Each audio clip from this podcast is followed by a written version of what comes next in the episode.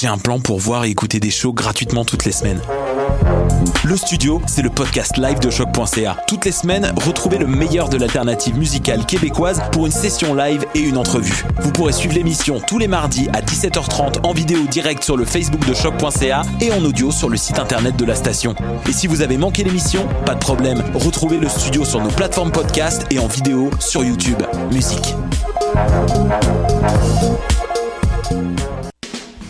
Les productions Nuit d'Afrique présentent la 11e édition des Silidor de la musique du monde. Les Silidor, unique distinction musicale qui souligne le talent des artistes en musique du monde, vous invite à découvrir 36 groupes. Dans le cadre de ces concerts vitrines gratuits, venez voter pour vos artistes coup de cœur tous les mardis et mercredis jusqu'au 12 avril au club Balatou. Les Silidor, le prix du public qui fait grandir le monde. Pour plus d'informations, www.silidor.com.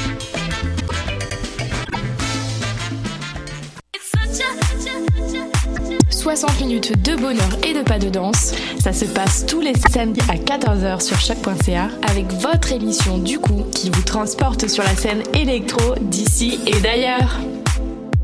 La Cabane, la brasserie Les Deux Frères et Choc.ca sont fiers de te présenter la troisième édition de ton mini-festival hivernal Série. Les 8, 15 et 22 février, viens te réchauffer le cœur directement sur le plancher du divan orange. Découvre aussi des groupes comme B-Box, Étienne Mason et Renard Blanc. Les portes ouvrent à 19h30 pour cette série de concerts réconfortants. Pour plus d'informations, rends-toi sur la page Facebook de Série. Cannes Football Club, 100% foot, 100% débat, 100% Montréal.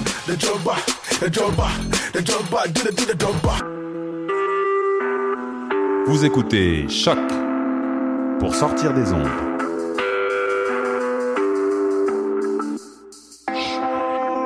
Podcast, musique, découverte. Sur choc.ca.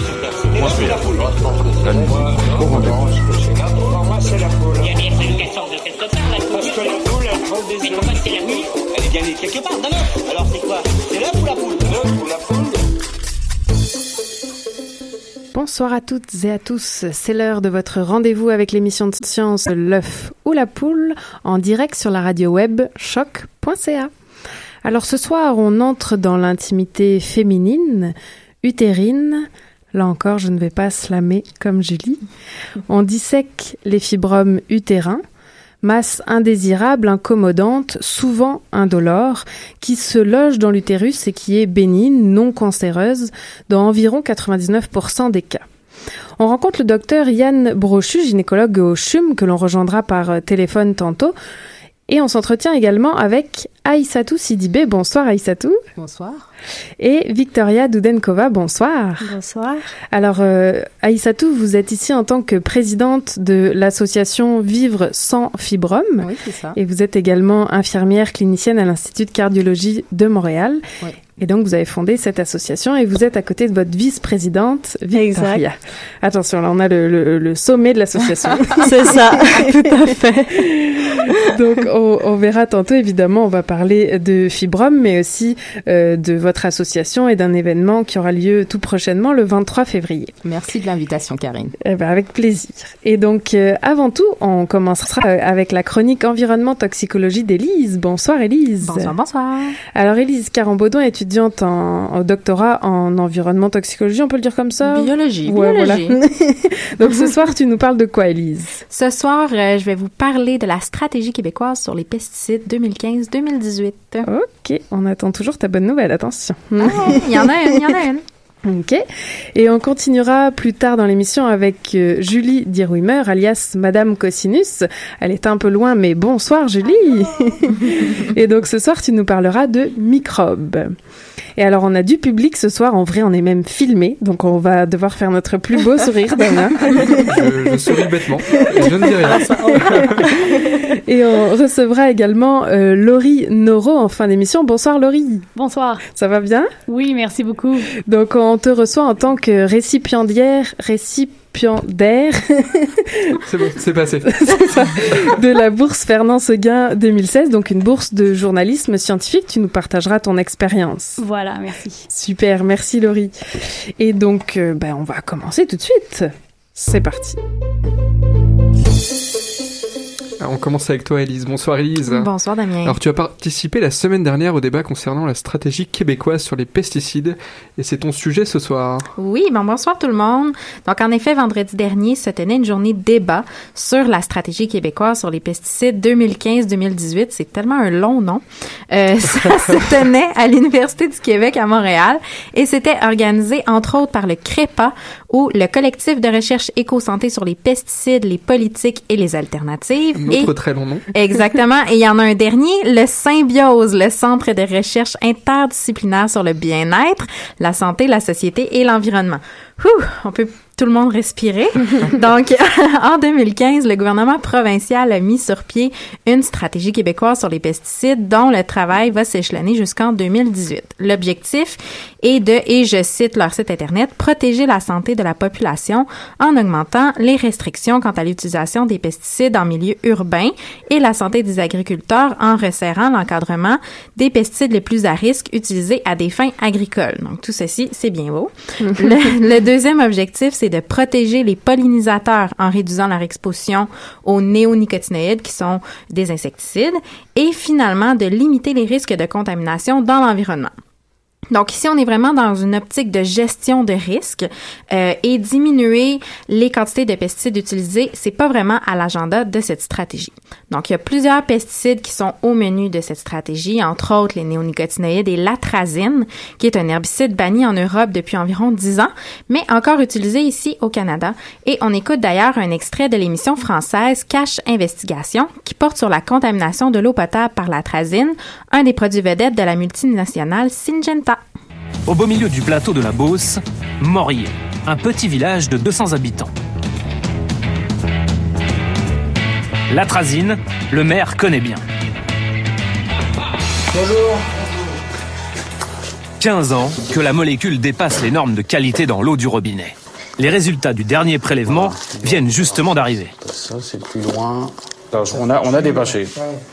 Donc euh, le message, c'est eau de qualité chimique non conforme aux limites de qualité en raison du dépassement des limites réglementaires pour les paramètres nitrate et atrazine. Donc on informe euh, les femmes enceintes euh, et les parents qui ont des, enfants en bas âge de ne pas donc consommer l'eau qui est distribuée dans, sur la commune. Après des années à chercher des nappes phréatiques sans atrazine, le maire a dû se résigner à accepter un projet de raccordement au réseau d'eau de la région. 90 km de tuyaux pour faire venir de l'eau de bonne qualité, à prix fort. Et ce projet-là coûte combien en tout? Euh, avec la construction de l'usine plus euh, l'ensemble des, des, raccordements, euh, environ 18 millions. votre budget annuel, c'est quoi, Maurice ah, ici, à Morier, c'est environ 150 000 euros. D'accord. Donc concrètement, les 18 millions, ils sont financés comment euh, À peu près 50% de subvention. Hein Et puis euh, le reste, c'est un emprunt. Un emprunt sur 40 ans. Euh... Est-ce que Syngenta vous soutient? Est-ce qu'il vous a envoyé euh, de l'argent, des, des, dons pour vous soutenir dans cette... euh, Pas ma connaissance. On l'entendait bien dans cet extrait, euh, mm -hmm. le, malgré le bannissement il y a plus de 10 ans, ce pesticide est encore une grosse source d'inquiétude en Europe, notamment ici en France. Je perds ma voix, pardon. T'es tellement perturbé, hein Oui, oui, mais c'est probablement le, les pesticides dans l'eau qui me, qui me coupent la voix. Et donc, euh, oui, malgré euh, cette, euh, cette interdiction, le plus de 10 ans, c'est toujours euh, un sujet qui concerne les autorités en France. Oui, exactement. Donc, l'atrazine, c'est un perturbateur endocrinien qui est bien connu et documenté dans la littérature scientifique depuis bon nombre d'années, ce qui explique son inclusion dans la stratégie québécoise sur les pesticides. Cependant, il y a plusieurs grands oubliés dans cet exercice. Tous les herbicides à base de glyphosate, comme le Roundup, n'y sont pas inclus. Donc, cette constatation a fait l'objet de beaucoup de discussions à la journée débat qui a eu lieu la semaine dernière, entre autres parce que les herbicides à base de glyphosate représentent 42% de tous les pesticides utilisés au Québec. Et alors pourquoi est-ce que le plus gros vendeur a tout simplement été oublié de cette discussion? Ben c'est une bonne question. Selon moi, il y aurait deux points il y aurait deux points importants qui expliquent cette décision. Donc la législation entourant les herbicides à base de glyphosate se base sur la toxicité du glyphosate seul, qui est la molécule active de la formulation commerciale qu'on peut acheter comme le Roundup. Or le glyphosate seul ne peut pas pénétrer dans les cellules et n'est donc pas vraiment toxique Le Roundup, par contre, a été démontré comme étant toxique et perturbateur endocrinien dans plusieurs publications scientifiques. Donc, la législation manque complètement sa cible en étudiant le glyphosate seul sans la formulation commerciale. Deuxièmement, le lobby chimique, en particulier par Monsanto, est féroce et a probablement son mot à dire dans l'établissement d'une telle stratégie. Donc, la bonne nouvelle de la semaine, les journées débats comme celle organisée par le CREPA et le Symbiose ont permis de regrouper à la fois agriculteurs, apiculteurs, agronomes, médecins et scientifiques, ce qui est chose rare. Donc, en stimulant les échanges entre nous, euh, nous serons en mesure, je crois, de faire pression pour mieux cibler les besoins d'une telle stratégie qui, on espère, sera à la hauteur des risques engendrés par la surutilisation de pesticides au Québec. Merci beaucoup, Élise. On te retrouve dans deux semaines. Exactement.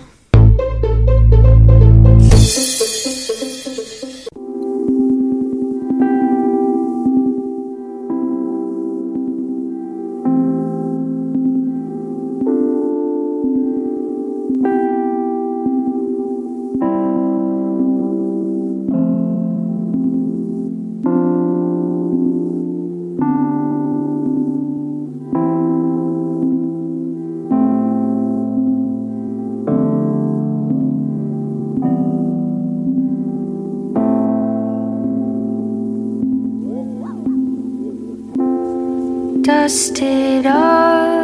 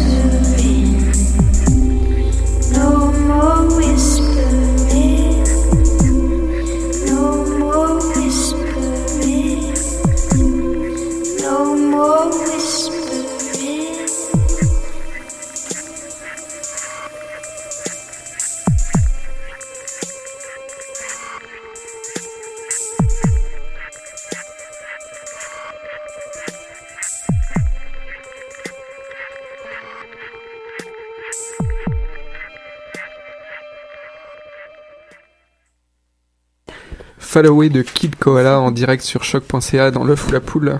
Nous sommes de retour en direct dans les studios de choc.ca. On essaie de joindre le docteur Yann Brochu, qui est gynécologue au CHUM. Euh, Docteur Yann Brochu, est-ce que vous nous entendez? Oui, je vous entends. Eh bien, bonsoir. Merci d'avoir accepté de, de parler avec nous ce soir. Oui.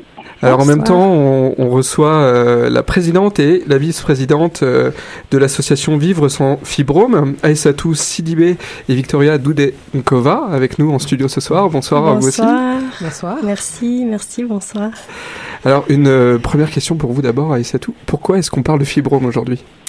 Alors, bonsoir à vous. Il était très important pour moi de vous parler de fibrome utérin parce Mhm. que partant d'une expérience vécue, je suis tombée malade il y a deux ans à cause de fibromes justement. En tant qu'infirmière, je ne connaissais absolument pas ce que c'était les fibromes utérins, travaillant dans le domaine de la cardiologie. Par la suite, je suis allée à la pêche à l'information. Et de là, malheureusement, je suis tombée en fait sur un manque cruel d'informations au Québec où je suis allée chercher l'information au niveau international, notamment en France, aux États-Unis et aussi en Afrique.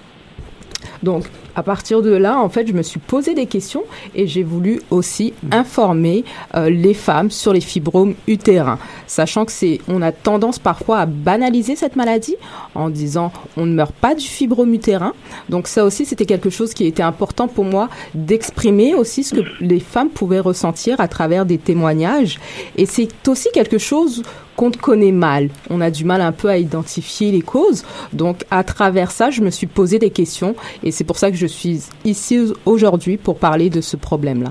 Informer, c'est ça qu'on va faire Si je soir. peux me permettre d'ajouter, Oui. je pense qu'à travers euh, l'expérience d'Assatou, en fait, c'est un, un peu un cas classique et on peut voir que euh, il n'y a pas beaucoup de place pour parler des problématiques de santé féminine en général dans la société. Donc finalement, il arrive quoi? Il arrive qu'ils sont peu connus ces problèmes alors qu'ils sont très prévalents, malheureusement pour euh, les femmes atteintes. Euh, et je pense que l'association a pour but de justement faire cette sensibilisation, dire que ça existe, rassembler l'information et orienter les femmes aussi à travers ces histoires de vie parfois difficiles. Et euh, aussi, on a tout un rôle au-delà de l'information à créer des espaces où ces femmes peuvent partager leur expérience vécue parce que ces expériences, comme j'ai dit, sont pas faciles et le fait de pouvoir se rencontrer régulièrement, faire des activités ensemble, ça crée aussi une, une identité aussi euh, entre elles. Et je pense que c'est quelque chose qui, qui a un rôle social important à jouer en fait. On, on parle Ouais. quand même d'une femme sur cinq en âge de procréer, voire Ouais. une femme sur trois des femmes africaines. Parfait. Alors justement, peut-être pour euh, continuer sur, euh, sur les chiffres et sur, euh, sur les faits en termes de, de, de médical, j'allais dire, alors on s'adresse à vous cette fois, docteur Brochu, tout simplement, c'est c'est quoi un fibrome utérin De quoi on parle? Bon, en fait, le terme exact qu'on devrait utiliser, c'est plus léomyome. Donc, fibrome, c'est plus le terme vulgarisé. Euh, comme le terme le dit, un léomyome, c'est une tumeur du muscle lisse, en l'occurrence celui du muscle utérin. C'est une pathologie qui est bénigne. Et pour euh, corriger un petit peu les chiffres que vous venez de dire, on estime que c'est probablement aux alentours de 50% des femmes, voire même 70% des Ah femmes seraient porteuses des fibromes. Une Euh, une bonne partie étant asymptomatique, là, mais comme vous l'avez dit, principalement chez les femmes euh, d'origine afro-américaine. Ok. Et alors, il me semble qu'il existe trois types de fibromes. Est-ce qu'on peut, on pourrait les décrire euh, les trois? Oui, ben en fait, selon leur euh, en regard de la cavité utérine, donc il y a des fibromes qui sont situés à l'intérieur de l'utérus, donc juste sous, sous l'endomètre, qu'on appelle euh, sous-muqueux, qui sont probablement les fibromes qui causent le plus de problèmes, c'est-à-dire euh, des saignements et ça peut être associé à des problèmes de fertilité. Il y a les fibromes également qui sont situés vraiment au niveau du en plein milieu du muscle utérin qu'on appelle les intramuraux et ceux qui sont sous la séreuse, donc à l'extérieur de l'utérus, qu'on appelle les sous-séreux, qui peuvent prendre vraiment des, des proportions assez gigantesques. On peut voir des fibromes de plus de 10 ou 15 cm. Euh, Ceux-ci causent moins de problèmes de saignement, mais pas en plus des, des symptômes compressifs au niveau de la vessie ou euh, des intestins. Merci beaucoup pour ces précisions.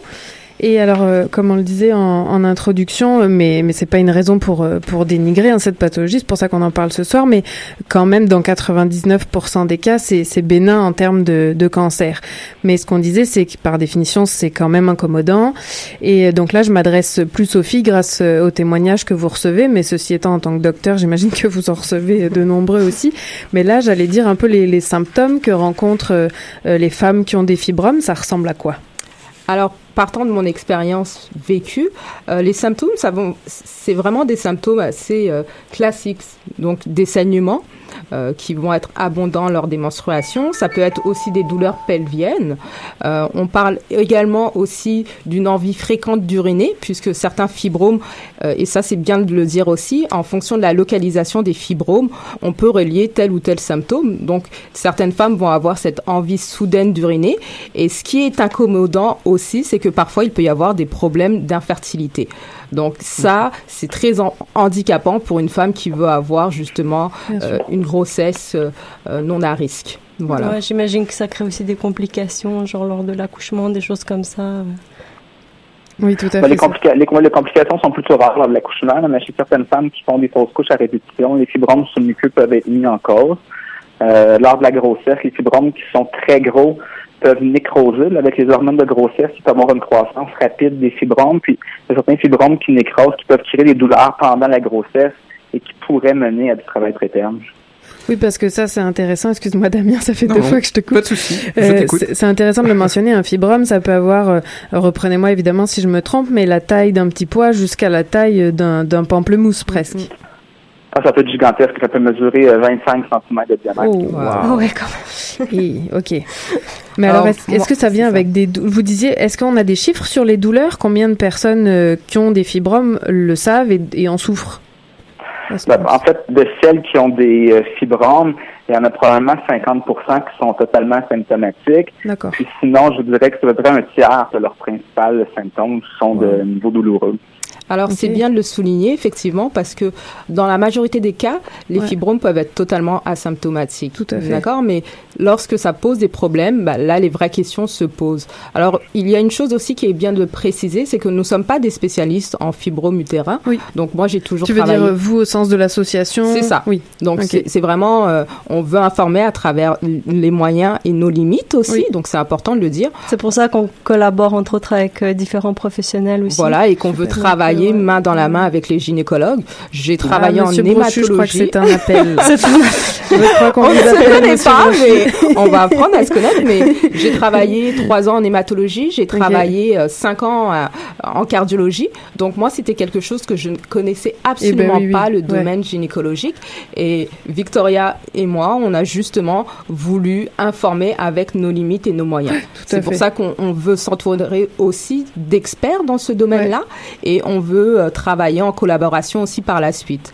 Donc c'était important de le message de est lancé. Voilà. Bien compris. Bien reçu. Alors justement, je reviens à vous, docteur, euh, docteur Brochu. Et qu'est-ce qu'est-ce qui cause le fibrome finalement?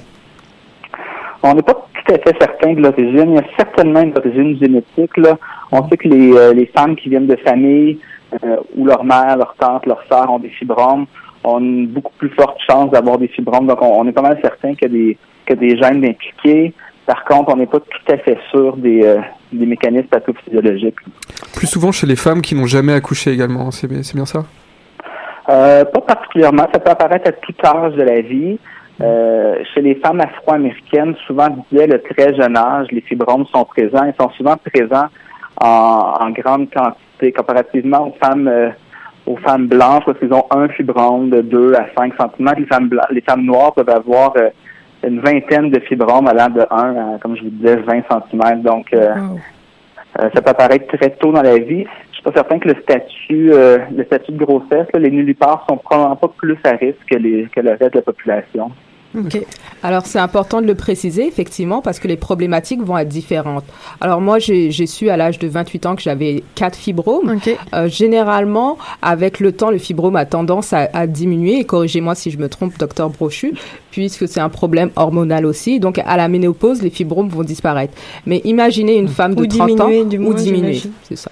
Donc, imaginez une femme de 30 ans qui souhaite avoir des enfants. Donc là, la situation est totalement différente puisque on ne va pas faire l'ablation de l'utérus, mais on va trouver d'autres solutions pour considérer Ça, le, on le parlera, désir d'enfant. Ouais, on parlera des traitements en effet juste après. Mais donc là, vous disiez un, un point intéressant, c'est qu'à la ménopause, en effet, ça peut soit disparaître, soit diminuer, parce que qu'est-ce qui alimente euh, ces fibromes au final, là, au quotidien? Là Qu'est-ce qui alimente ces fibromes pour qu'ils ils grossissent dans notre utérus, docteur?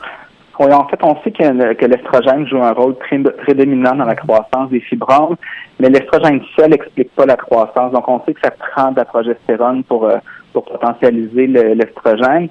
Que les études ont démontré, c'est que chez les femmes noires, je fais vraiment une distinction entre la croissance chez les femmes noires et chez les femmes blanches. Chez les femmes noires, il peut y avoir une croissance d'environ 1 1,5 cm par année par fibrome de diamètre à partir du diagnostic. Donc, imaginez, là, si vous n'avez quatre, il peut prendre une proportion assez démesurée. Euh, et ça jusqu'à la ménopause. Tandis que chez les femmes blanches, on estime que le, la croissance est tout alentour de 1 cm jusqu'à environ 35 ou 38 ans, puis une stabilisation par la suite. À la ménopause, lorsqu'il y a une chute des, euh, des estrogènes et de la progestérone, il y a effectivement une, un ralentissement de la croissance, voire même une, une décroissance. Je pense qu'il est faux de dire que les fibromes vont disparaître complètement, mais on peut estimer qu'après la ménopause, pas tout de suite après, mais dans les 10 ans qui suivent, qu'il peut avoir une diminution d'environ 50% du diamètre des fibromes. Puis je veux vous rappeler que 50% de 10 cm, ça ne veut pas dire qu'il va devenir à 5 cm, hein, c'est du volume, donc ça va arriver à peu près à 8 cm. Donc les symptômes risquent de persister quand même. OK. D'accord. Euh, Victoria, vous vouliez ajouter quelque chose? Oui, par rapport à, à, à, la cause des fibromes, pour faire un petit peu le lien avec la rubrique précédente qu'on avait, euh, il y a aussi euh, tout ce qui est euh, la suspicion de l'influence des impacts environnementaux. Alors les perturbateurs endocriniens, ça on en parle souvent dans on regarde les... tous ces listes. Oui, on regarde tous ces listes, mais je, trou je, trouvais intéressant de, de, de, mentionner cet aspect vu qu'on en a parlé précédemment. Puis en 2012, il y a un rapport euh, par l'Organisation mondiale de la santé justement sur les perturbateurs endocriniens puis différentes pathologies féminines. Et par rapport aux fibromes utérins, il y avait quand même euh, ils ont fait un peu une revue de littérature, il y avait quand même certaines études qui montraient qu'il y a euh, il commence à avoir euh, que, quelques données qui nous disent qu'il y a potentiellement un lien, en tout cas avec cette maladie-là, et que ça, ça, ça pouvait aussi contribuer dans l'histoire. Alors après, j'imagine comme avec beaucoup de maladies chroniques, bah, c'est un facteur de plus qui va s'ajouter Oui, à, à l'hérédité, euh, à toutes À ces choses-là ouais. que, que- L'alimentation, le ouais, stress tout, important. déséquilibre hormonal, j'imagine, c'est- c'est beaucoup de choses qu'on on peut pas, mais parfait. Voilà. Est-ce que, est-ce que docteur Brochu, on peut se permettre de, de vous garder en ligne, mais de passer une petite musique pour faire une pause? Ah oui, sans problème. bon, bah, merci beaucoup. Alors, en effet, on fait, on fait une pause. Vous êtes toujours à l'écoute de l'œuf ou la poule. On se retrouve après cette musique. On parle de fibrome utérin et nous verrons après la pause des traitements et un peu plus le, le fond de l'association Vivre sans fibrome. On écoute la musique.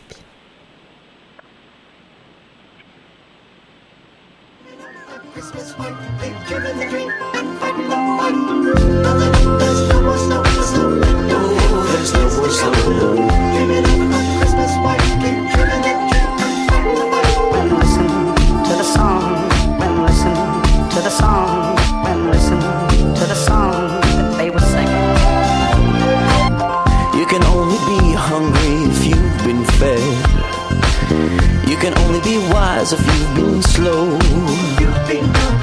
No pain, no gain, they say it hurts to grow.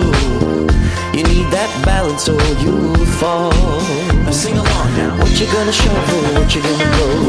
Oh, there's no more snow. What you gonna pour your tear onto? Oh, there's no more snow. What you gonna shovel, what you gonna blow? There's no more snow. What you gonna pour your tear onto? Oh, there's no more snow. And listen to the song, and listen to the song, and listen to the song that they were singing. You can only be fat if you've been thin. You can only be stupid if you've been smart. No pain, no gain, they say it hurts to grow. You need that balance or you fall. Now sing along now. What you gonna shovel, what you gonna blow? Oh, there's no more snow. What you gonna pour your tear onto? Oh, there's no more snow. What you gonna shovel, what you gonna blow? Oh, there's no more snow. What you gonna pour Sun that just fries 'em up, no rising up. The mercury's rising up. No igloo to crawl to when the squall blew. No snow to blow and no ice to fall through. No time for subtle, everybody on the shuttle. Carrots and a scarf, hat and coal in a puddle. Let it snow, yo, I'm not complaining, but it's Christmas Eve and damn, it's raining. I've been dreaming of any kind of Christmas fishless. Air conditioner on my wish list. Oh no, no more snow. What is this? There's no business like no snow business. The freeze is so delectable, the melting unacceptable. The temperature is spectrum the flow by flow. The snow cone doesn't have a chance. I'm praying for an avalanche. We're jumping in the pool because there's no more snow. And listen Because to the there's no song. more snow. And listen to the song. Listen up, yo. To the song that they were singing. I waited up all night and you never came. Feels like a Vous écoutez Choc pour sortir des ondes.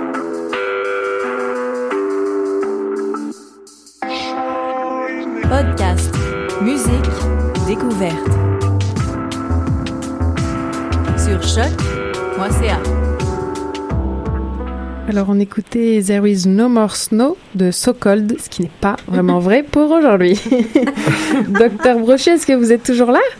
Oui. Merci beaucoup. Alors euh, on va continuer en vous posant euh, la question euh, tant attendue des traitements. Est-ce que est-ce qu'on peut guérir d'un fibrome?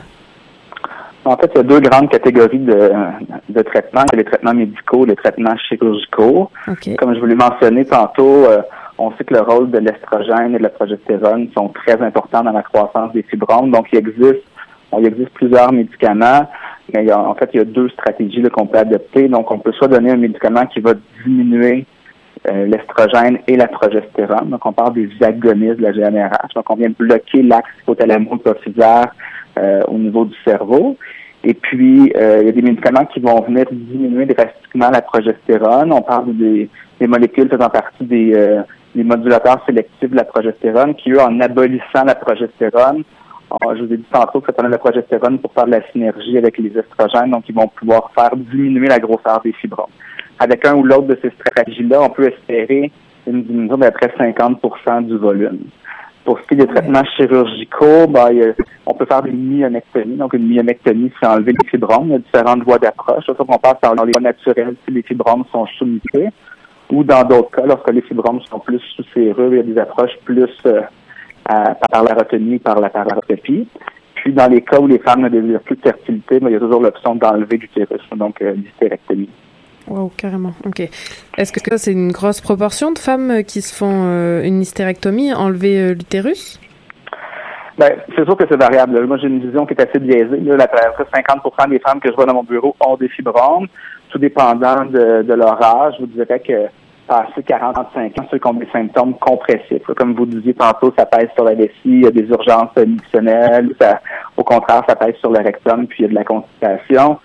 Euh, je dirais que dans ma clientèle, il y a une- quand même une bonne proportion qui vont rentrer pour euh, pour la pour l'hystérectomie, donc l'ablation de l'utérus. Mais dans la population générale, la majorité des femmes sont asymptomatiques ou peu symptomatiques. Donc, je pense que ça demeure quand même une minorité là, qui vont opter pour cette option. D'accord. Est-ce que la pilule peut jouer un rôle dans le développement ou dans la limitation de- du développement des fibromes Euh, c'est assez controversé, je vous dirais. Pendant euh, un certain nombre d'années, les études dans les années 80-90 semblaient dire que la, que la, la pilule contraceptive combinée, celle qui contient des estrogènes et de la progestérone, pouvait jouer un rôle dans la croissance, donc ça mime un peu ce que les ovaires sécrètent normalement.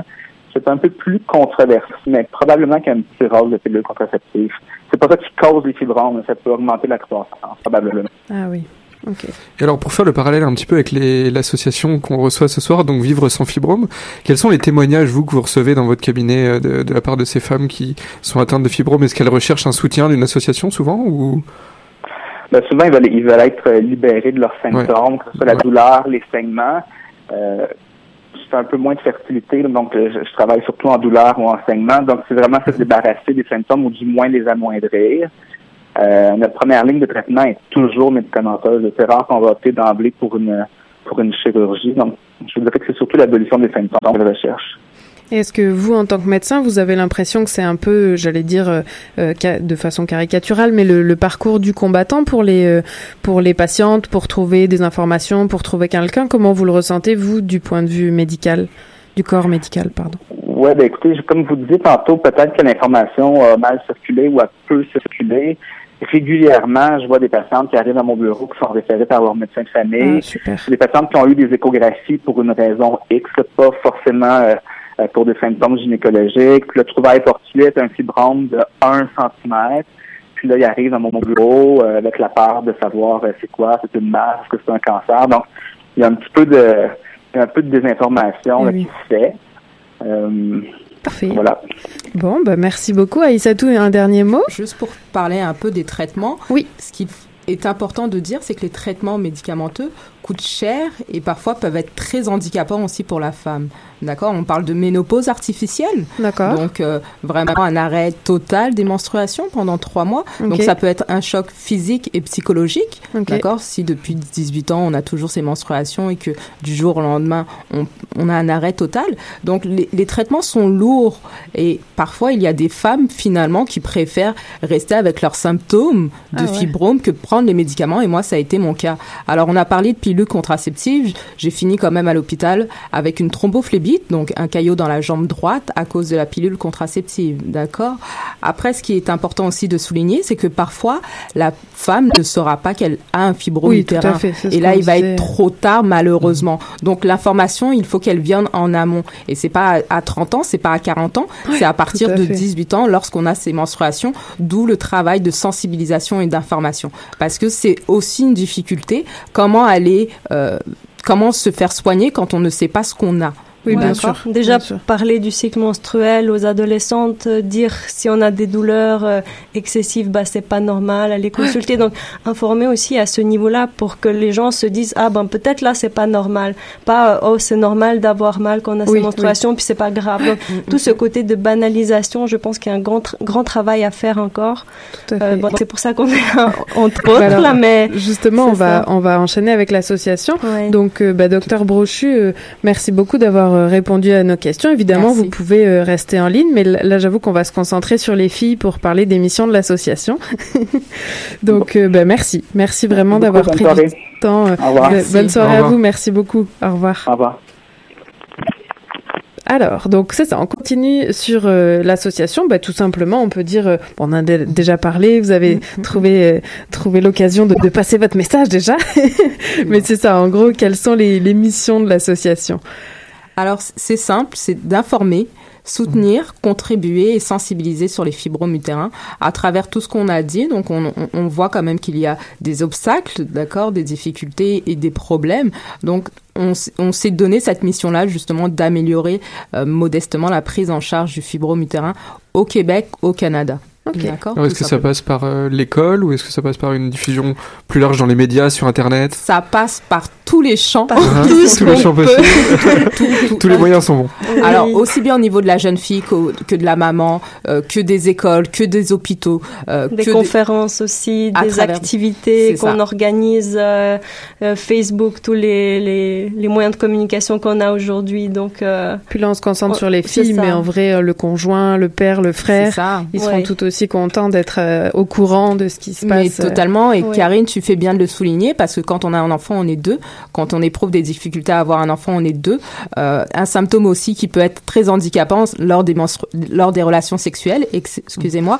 Ça aussi, ça, Ça peut être handicapant au niveau de la femme. Donc, ça concerne aussi le partenaire. Et ça, c'est important de le souligner. C'est pas une maladie pour la, la- par rapport à la femme, mais c'est une maladie qui touche tout le monde. Et alors, vous mentionnez que vous faisiez des activités. Quels sont vos types d'activités que vous proposez? Alors l'activité phare qu'on propose, et d'ailleurs on t'invite Karine à y participer, donc ça s'appelle Yoga pour elle, euh, que je que je euh, et- que j'ai mis en place il y a maintenant un an avec l'association Endométriose Québec. On propose en fait une plateforme justement en- ouverte aux femmes où on peut faire de l'activité physique, donc on parle de bien-être, où on peut avoir de l'information aussi au niveau de la santé des femmes. Entre autres, c'est comme ça que j'ai collaboré avec Victoria Dudankova, où elle nous a parlé de plantes vaginales. J'ai pu travailler aussi avec d'autres organismes au niveau de la santé des femmes, parce qu'on s'est aperçu aussi que quand on franchit l'hôpital, où est-ce qu'on va pour parler des problèmes, surtout des problèmes féminins? Tu veux dire une fois qu'on sort de l'hôpital? C'est ça, lorsqu'on ouais. on, on tombe malade ou qu'on a un problème, euh, l'intimité est très, très, très euh, euh, limitée parfois quand on veut parler à des personnes. Donc, c'est aussi une forme de, euh, de soutien qu'on apporte à travers cette activité qu'on fait une fois par mois. oui, les femmes profitent du moment pour échanger entre Oui, tout à elles. fait. Euh, puis c'est c'est vraiment toute une soirée, c'est ludique. euh, on a, comme euh, Aïssatou dit, des conférences. euh, on va aller euh, présenter. euh, la, la dernière fois, par exemple, on avait un chanteur qui venait chanter Ah, euh, pendant qu'on faisait les pauses de yoga. Donc on, on, on apporte toujours un, quelque chose de très ludique. On va boire la tisane ensemble à la fin. Donc les femmes apprennent à se connaître. Ça crée justement ce sens de communauté aussi. Parfait. Alors, on- on va, on va terminer. Le, le temps file sur votre événement du 23 février. Alors, qu'est-ce qui se passe le 23 février? Alors le 23 Dites-nous tout. février, ça sera les un an de l'association Vivre sans Oh, fibrome. Donc on, on va souligner ça justement pour présenter l'équipe parce que l'équipe a grossi aussi. Ouais. Donc euh, on a Grâce aux oestrogènes, elle a grossi C'est trop petit. Peut-être un peu. Ben, J'espère qu'elle diminuera pas, en tout cas. Ça crée des affinités. c'est ça, c'est ça. Mais euh, présenter l'équipe, ouais. euh, présenter le calendrier des activités Aussi, euh, présenter le, le premier site internet Ah, aussi. Ça, on va lancer notre Ah. site internet euh, justement euh, euh, avec l'information aux femmes. Euh, on espère qu'un jour les médecins euh, vont référer les femmes euh, qu'ils ont dans leur consultation, qui n'ont rien fait. compris, puis là ils n'ont pas assez de temps, ils vont dire bah allez consulter ceci. Donc c'est aussi pour ça qu'on est là, un soutien aux professionnels. Puis notre site internet, il propose aussi des art- il va proposer des articles en fait que des professionnels de la santé ont rédigés, Ah, mais dans différents champs aussi parce qu'on est on est ouvert à une approche globale de la santé, donc il y a tout ce qui est ben, médicaments, traitements, chirurgie, mais aussi tout ce qui est qualité de vie, alors Oui, euh, sûr, acupuncture, stress, réduction du stress. Donc on fait appel à, à toutes ces euh, différentes personnes pour qu'ils euh, donnent un peu leur euh, Super. leur, leur euh, idée sur le fibrome, sur ça et qu'est-ce que eux pourraient apporter au bien-être des femmes. Et avant d'aller chercher de l'information ailleurs, cherchons l'information ici au, au Québec avec nos spécialistes, avec nos médecins. Et Mhm. ça aussi, c'était important de le souligner. Parfait. Ben, bon, merci ben, beaucoup à. Merci beaucoup. Merci on à partagera sur à euh, nos réseaux sociaux l'événement du 23 février. Ben, merci beaucoup euh, Aïssatou et euh, Victoria. On remercie aussi euh, le docteur Brochu qui était avec nous au téléphone tantôt. Nous parlions donc des fibromes utérins avec l'association Vivre sans fibrome et un gynécologue. Merci beaucoup.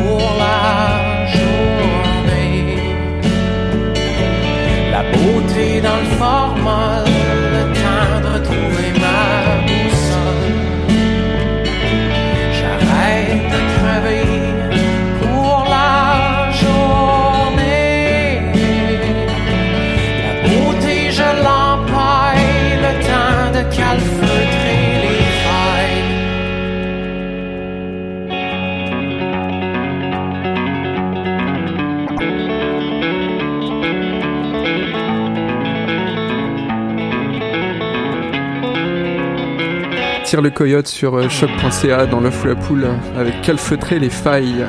Et nous retrouvons Julie Dirouimer pour son slam du mois. Qu'est-ce que tu nous as préparé ce soir, Julie Bonsoir. Euh, mais, écoute, j'ai préparé quelque chose pour toi, Damien. Ah, merci, je savais. Parce que euh, ça paraît pas comme ça à la radio, mais euh, Damien est à l'article de la mort. Ça ressemble d'ailleurs fort à une grippe d'homme. Alors euh, voilà, j'ai un texte qui est parfaitement adapté à toi ce soir. On t'écoute, Julie.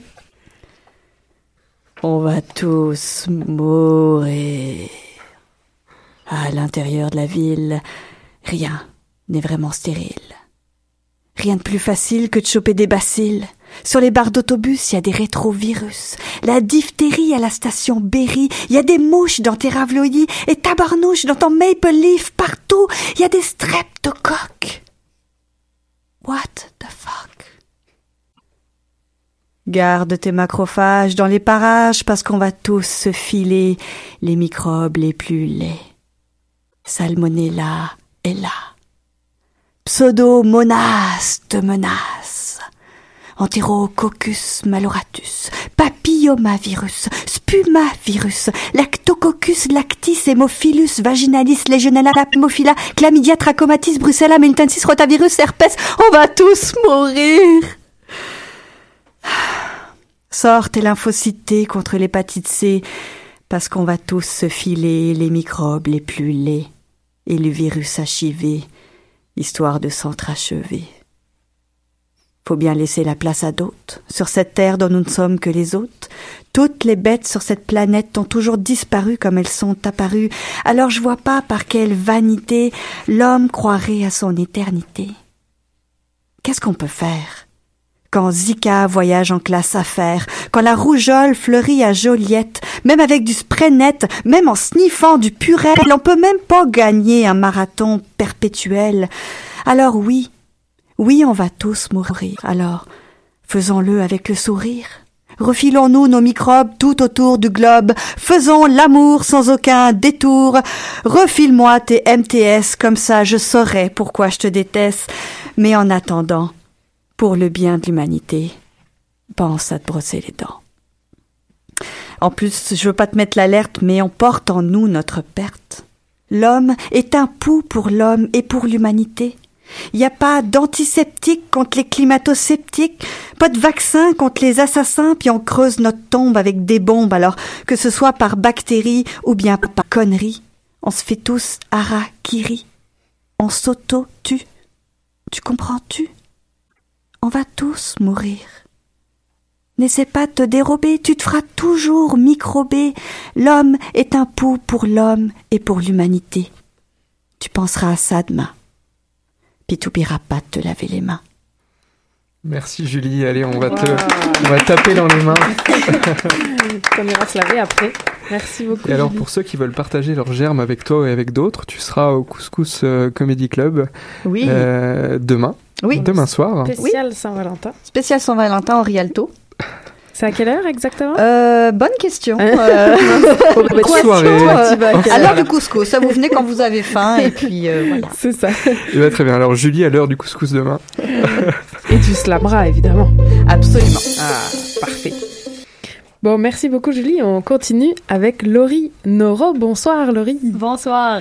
Alors, donc tu es, tu es, vous êtes, je vais sans doute dire les deux, tu m'excuses. Au-dessus, ça peut aller sans problème. Parfait. Donc tu es récipiendaire de la bourse Fernand Seguin 2016. Donc l'an dernier, exactement. C'est ça. Donc c'est une bourse de journalisme scientifique. Et donc aujourd'hui, j'imagine que tu es là pour, j'allais dire inciter les jeunes, mais en vrai, c'est jusqu'à quel âge qu'on peut participer? Est-ce que tu Jusqu'à 30 ans, Ah. si je ne m'abuse. On est encore Euh, Oui. Vous avez encore quelques années, oui, tant mieux. Euh, ouais. Ah non, c'est fini, là. c'est fini. Alors, quelle a été ton expérience en tant que boursière? Raconte-nous. Donc, euh, ben, en fait, c'est ça. Donc, j'ai gagné euh, l'an dernier. Donc, ça fait presque déjà euh, un an. Et ça, cette bourse-là, grosso modo, ce que ça apporte, c'est euh, d'entrer dans l'univers, en fait, des, des stages du milieu du journalisme scientifique au Québec, associés à une bourse, donc qui nous permet de, de vivre vraiment de, de ces stages-là. Euh, entre autres, euh, à découverte, aux années-lumière, à la presse. Euh, en ce moment, moi, je suis euh, aux années-lumière, donc je commence, euh, je commence la radio, un milieu que je connaissais pas, euh, que je connaissais pas beaucoup, que j'avais un peu touché à l'université, mais, euh, mais sans plus. Et c'est ce que ça permet justement la bourse, c'est de découvrir des milieux euh, qu'on n'a jamais vécu, qu'on n'a jamais essayé. Donc de voir ce qu'on aime, mais aussi ce qu'on n'aime pas dans le cadre de ces stages-là, en fait. Et alors, comment on fait pour postuler à cette bourse Pour ceux qui ont envie d'aller découvrir hein, Découverte et les années-lumière Oui, ben, ben j'allais dire c'est très simple, plus ou moins. En fait, il faut soumettre. C'est très, un- très simple. il faut soumettre un, un projet. Et la nouveauté cette année, euh, c'est qu'avant c'était seulement par écrit, donc un reportage écrit. Euh, cette année, on peut le faire euh, radio, télévision, multimédia. Donc pour ceux qui ont des compétences euh, élargies. On ça soumet une seule, euh, une seule forme, hein, la forme écrite, la forme audio ou la forme vidéo, c'est ça hein? Ou le multimédia également, Ah, on peut si on veut le en jumeler, euh, en jumeler deux ou trois. Donc, on peut faire tout, euh, tous les médias si on veut. Et ça, c'est une nouveauté qui n'existait pas euh, Mhm. Quand je l'ai fait. Donc, c'est un reportage euh, à saveur scientifique, évidemment. Euh, pour, les, pour les détails, il faudra aller voir sur le site pour la longueur euh, et tout ça. Je me souviens pas euh, vite, vite comme ça. Oui, on Mais, partagera, euh, on voilà. partagera sur Et les donc- réseaux sociaux de la foule à poule. Et le site, c'est, euh, on ne l'a pas mentionné jusqu'à maintenant, mais c'est l'Association des communicateurs scientifiques du Québec Voilà. qui organise euh, cette bourse euh, Fernand Seguin. Et alors, si on va dans les détails, donc c'est ça, tu as gagné donc des stages, de l'argent. Je crois qu'il y a une autre nouveauté cette année. Oui, très belle nouveauté, c'est ça. Donc avant, c'était un six mois de, de stage avec une bourse de 12 000 Là, on est rendu à huit mois de stage, mais une bourse de 17 000 parce que ça permet euh, le, le deux mois supplémentaire. En fait, ce sont des stages en France. Donc l'ACS nous envoie à, à l'étranger. Je dois avouer que je suis un petit peu jalouse. J'aurais peut-être aimé ça la gagner cette année finalement, euh, la bourse. Et alors, qu'est-ce qui te ferait en sorte que, enfin, comment dire, euh, qu'est-ce que tu dirais aux jeunes pour participer? Qu'est-ce que tu as envie de leur dire? Pourquoi participer en deux mots?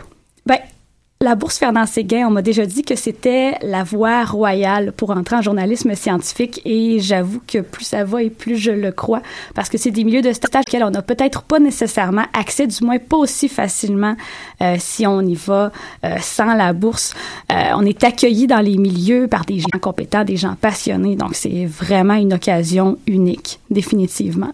Et si je peux y aller peut-être d'un conseil pour postuler à la sûr. bourse, trouvez vraiment un sujet qui vous passionne, sur lequel vous allez avoir envie de lire, euh, d'écrire, vous allez avoir envie de rencontrer les gens qui s'y connaissent euh, à ce sujet-là. Vraiment, souvent, ça transparaît dans l'écrit quand on aime notre sujet.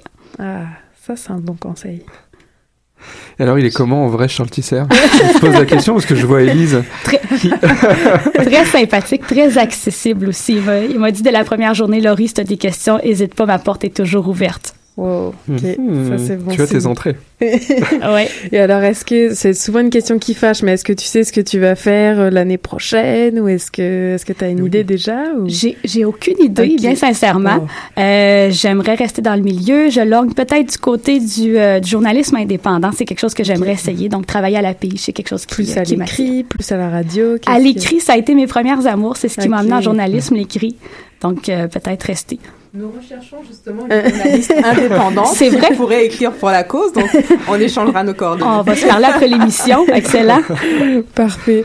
Bon, ben, merci beaucoup, euh, Merci Laurie. Laurie d'être venue partager ton expérience avec nous. Merci de l'invitation. Oui, vas-y. Je voulais juste souligner un point. L'événement du 23 février se fera à la Fondation Fidaction. Ah Donc, on tient aussi à le préciser et à remercier aussi la Fondation Fidaction parce qu'elle aide justement euh, des petits organismes dans l'éducation, dans euh, la santé et tout ce qui porte aussi à la culture et au développement des filles et des femmes euh, à justement faire connaître ce- ces petites associations. Donc, c'était quelque chose que je tenais aussi à préciser et à remercier toutes les personnes qui travaillent avec nous parce que c'est c'est pas évident aussi de de justement avoir des des, des projets comme cela. Donc voilà. Parfait. Il fallait le dire. Voilà. Bah alors justement, j'enchaîne juste avec euh, bah, deux événements dans l'agenda Oui, avant de l'agenda de conclure Karine. cette émission. Donc justement, bah, le jeudi 23 février, c'est un 6 à 8 pour le premier anniversaire de l'association Vivre sans fibrome. C'est pas faute de l'avoir dit. Donc c'est près du métro Mont-Royal. Et je termine avec une suggestion de Lou le mardi 28 février à 19h au pub L'île Noire, Astronomie en fût. Entendez par là, fût de bière. Euh, donc c'est un J'y événement serai. gratuit où on parlera d'astronomie. Voilà, merci beaucoup. Et donc, euh, on remercie nos invités. Oui. Merci Alors- à. Merci au docteur Yann Brochu d'abord Tout à d'avoir euh, pris notre appel. Merci à Élise et à Julie pour leur chronique. euh, Et on vous retrouve alors euh, Élise dans deux semaines, Julie dans un mois maintenant. Absolument, oui. Merci à Laurie d'être euh, venue jusqu'ici pour nous parler de la bourse Fernand Seguin. Et bien sûr, merci à Aïssatou Sidibé et Victoria Doudenkova. Excuse-moi. C'est passé, c'est passé. Et merci à vous. Merci à vous. Bonne soirée tout le monde à la maison et merci Tristan à la technique, Nadia et Stéphanie pour la musique et Anaïs pour l'illustration. Bonne soirée tout le monde. Et à la semaine prochaine. Bye. Qui était le premier sur Terre? C'était l'œuf ou la poule? Moi, je pense que c'est l'œuf. Moi, non, moi, je pense que c'est la poule. Pour moi, c'est la poule. Il y a bien fallu qu'elle sorte de quelque part, la poule. Parce que la poule, elle prend des œufs. Mais pourquoi c'est la nuit Elle est bien née quelque part, d'un œuf. Alors, c'est quoi? C'est l'œuf ou la poule? L'œuf ou la poule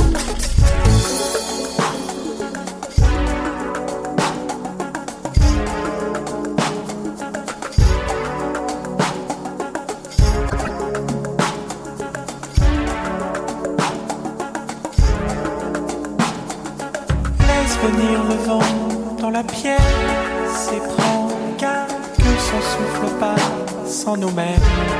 Le bruit des feuilles le brûle déjà et nos corps s'y plaisent. La nuit aimante, nos visages laisse courir le temps, rien ne presse. Des poussières naissent à chaque instant et des murs se dressent, des astres sombres s'enflamment au loin, et la même ivresse m'enveloppe dans ton regard.